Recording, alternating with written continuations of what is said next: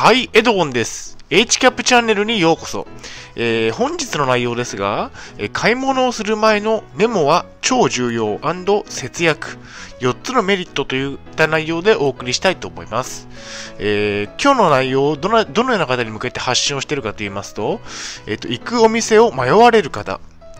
え買い物をするとき、ついつい余計なものまで買ってしまうという方、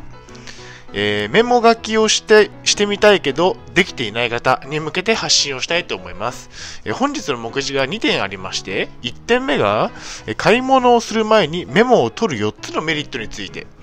え2点目が、え私のメモの取り方についてお送りしたいと思います。まずは1点目の4つの、えメリットについてですね。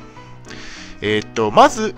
1点目のメリットについてですが、えー、余計なお店に来店しなくて済むというメリットがあります。メモをすることによってですね、えー、っと、自宅から外出をするときに、えー、書いたメモを持っていきましょう。メモには、えどこのお店に行くかを書いておきます。え余計なお店に行かずに済みますね。えで、えっと、メリットの2点目ですが、えっと、余計なものまで買わなくて済むということですね。え、メモには買いたいものだけを書くようにします。え、余計なものを買うことを防げますということですね。で、メリットの3点目、えー、っと、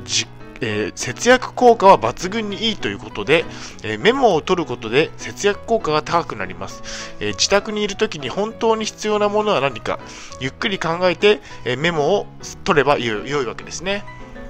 デメリットの4つ目が、え、時間の節約になるということですね。え、お店に寄ってから何を買おうかな、え、昼食は何を食べようかなと考えていると時間もかかってしまいますし、余計なものまで購入しがちですということですね。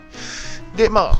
これが1点目から4点目までの、えっと、メリットということで、ちょっとお送りしました。まあ、簡単に言いますと、えっと、自宅にいるうちにメモを取って、えどこのお店に行くかとか、何を買うかというのを、え決めてから外出をするようにするといいと思いますね。で、えっ、と、目次の2点目、えー、私のメモの取り方について、えー、MacBook のメモを利用しています。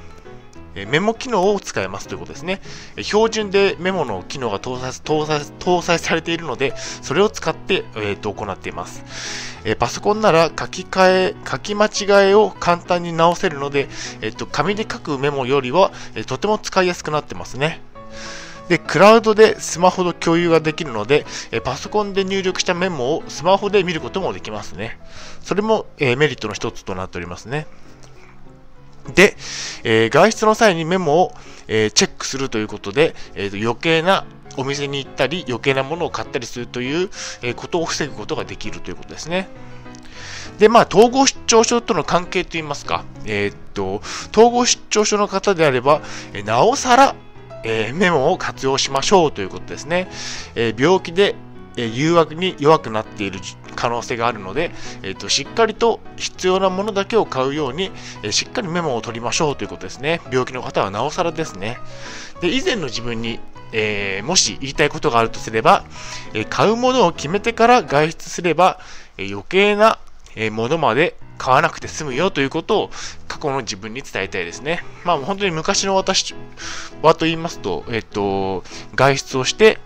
で、えー、行きたいお店に行って、えー、その場で何を買いたいかを悩んで買っていたので、えーと、本当に余計なものまで、え買ったり、え余計なお店にまで足を運んだりといったところで、とても効率が悪かったんですね。それを、まあ、メモをすることによって、えー、っと、どこに行くかとか、何を買うかというのを決めてから外出をするようにしたら、えー、とても効率が良くなったということですね。